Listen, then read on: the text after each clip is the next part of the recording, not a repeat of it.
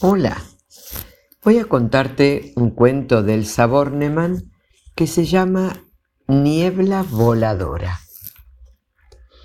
No se atrevía a contárselo a nadie, ni siquiera a Tina, que la quería tanto.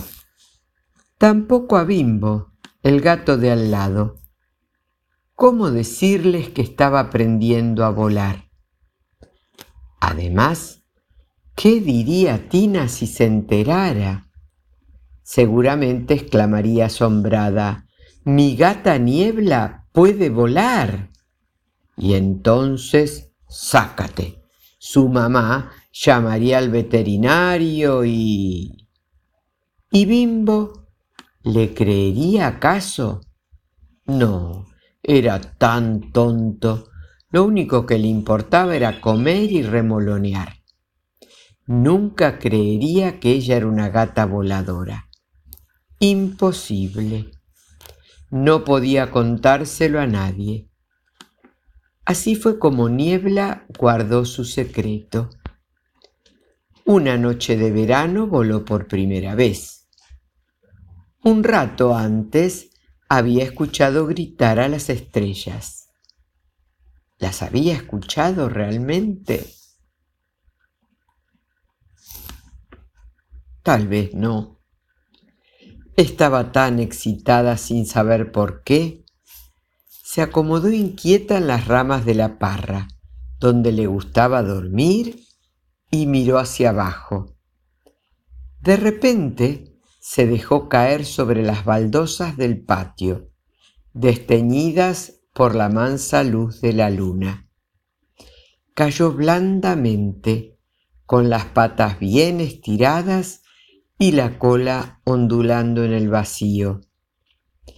Volar sin alas era tan sencillo y hermoso, no se explicaba cómo no lo había hecho antes.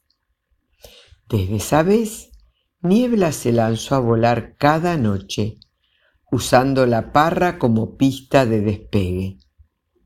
Su cuerpito gris se extendía por el aire hasta alcanzar las copas de los árboles de la vereda, el mástil de la escuela de enfrente, la veleta de la fábrica, la torre de la iglesia, alto, cada vez más alto, cada vez más lejos de los sueños de la gente, cada vez más cerca de los sueños de la luna Qué lindo era ver todo desde allí arriba. El aire tibio del verano se rompía en serpentinas a su paso. Las calles eran rayitas oscuras con fosforitos encendidos aquí y allá. Alto, cada vez más alto, hasta que una noche el cielo crujió en relámpagos, las estrellas se pusieron caperuzas negras y ya no se las vio. Una fuerte lluvia se volcó sobre el verano. Niebla volaba distraída cuando las primeras gotas le mojaron la cola, el lomo, las patas, la cabecita, Tina se despertó en su habitación sacudida por los truenos. Niebla, se dijo preocupada. Niebla está en la parra y va a mojarse. Y salió corriendo hacia el patio. Justamente en ese instante, su gata planeaba bajo la parra tratando de aterrizar sobre las baldosas. Entonces, la vio.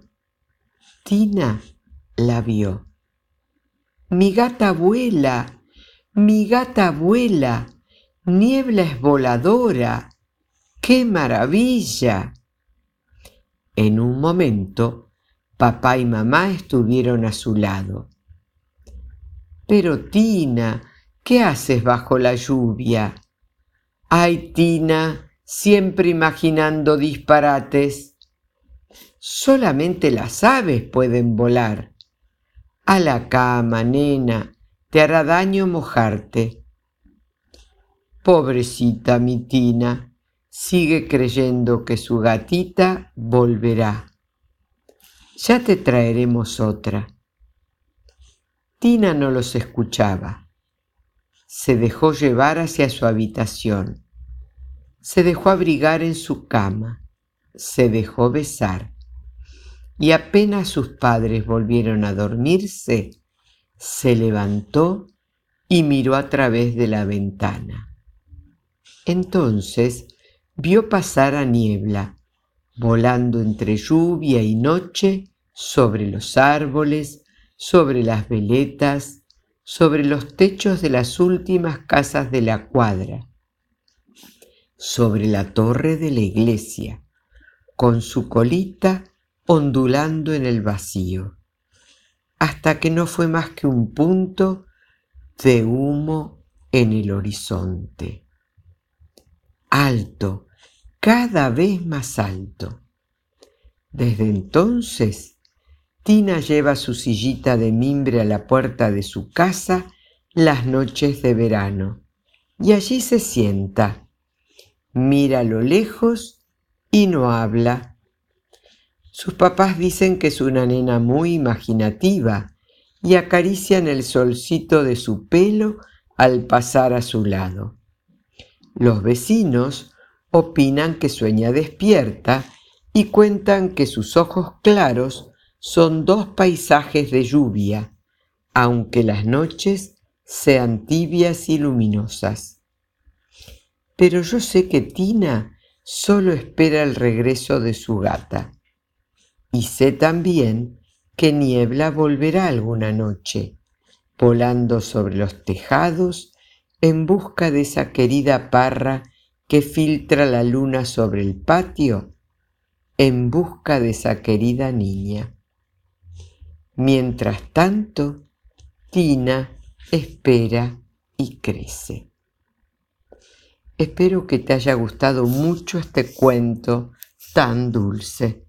Que tengas un hermoso día. Que Dios te bendiga.